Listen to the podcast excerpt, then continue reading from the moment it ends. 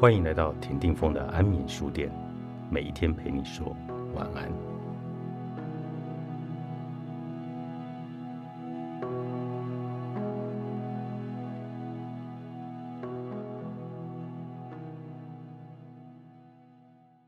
人们都不想去听别人抱怨，不过对象若是自己重要的家人、情人、朋友、同事、主管等，为了消除对方的压力，适当的聆听很重要。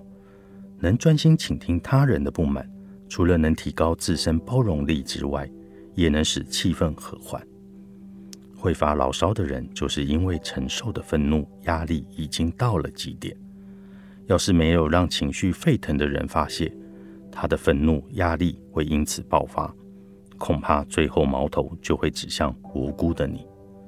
首先，把自己当作是对方亲近的人，聆听他说话，倾听对方不满的情绪。必须要把握以下四点，尽可避免不必要的纷争，也不会消耗什么精力，你自然也不会疲倦不堪。一，把自己当成对方亲近的人。听他说话。二，不否定、不批判正在吐苦水的对方。三，不袒护对方所抱怨的对象。四，不将对方的怨言听进心里。在听对方发牢骚时，不要否定他所说的话，但也不要袒护对方所埋怨的对象。抱怨的人不是真的想要客观正确的评判，只是希望有人能理解他的心情。反正你什么都别说，把自己当成是他最亲近的人，回几句“嗯，听过就算”。话虽如此，假如每次都投注所有心力听他人抱怨，无形之中压力也会找上门。若把这种郁闷听进了心坎，你就难以持有轻松听过就算的心情。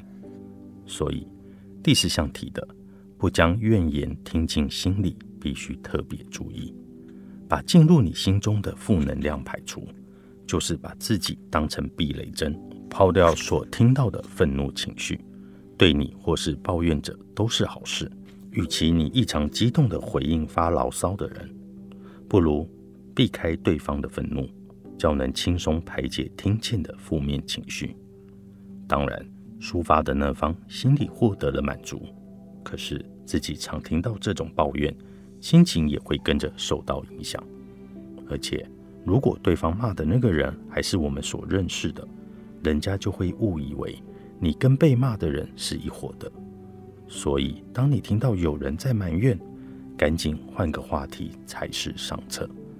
为了对方和自己的心理健康，把听见的不满情绪当成耳边风。你是不是常觉得这时候好像该讲点话？却不知道要说什么，对方似乎没有开口的样子，该怎么办呢？每当遇到这种时刻，是不是特别令人尴尬？常常有人问：受不了沉默，那该如何是好？对于不善聊天的人来说，陷入沉默如同承受严刑拷打。应该会有许多人深信，经常不说话等于自己嘴笨的证据。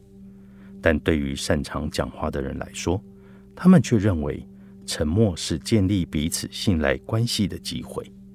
比如，在咖啡店里看到超过五分钟以上都没有交谈的人们，不就是对彼此都很了解的情人、亲友或结婚多年的夫妇吗？双方之间已建立难以动摇的信赖关系，所以就算对方刻意不说话，也不会过于在意。对于跟自己有着很深牵绊的伙伴而言，沉默的时刻并不会感到尴尬，而是彼此心灵交流的时候。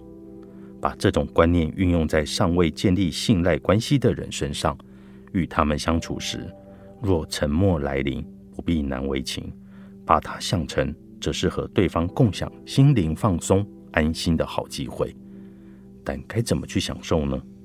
只要想着。我跟你一同享受沉默，带着微笑坦然接受即可。放松心情，环视周遭，哼着自己喜欢的歌，微笑看着对方的脸，悠闲的气氛能让对方安心，并且认为在一起没话说也没关系。彼此从微小的信赖建立起更深的牵绊。其实谈话时沉默并没有所谓的好坏，觉得不说话很糟，是因为你自己一厢情愿的想法。只要你别有负面的想法，就算静默几分钟，并不会让彼此关系疏远。若是耐不住寂寞，不断想说话填补空白，反而会使得接话困难。只要持续对对方表示友好，静默的时间不会令人恐惧。懂得享受沉默，就能降低对话的惶恐不安。听懂暗示，回话暖心的聪明接话术。作者：山口拓郎，格致文化出版。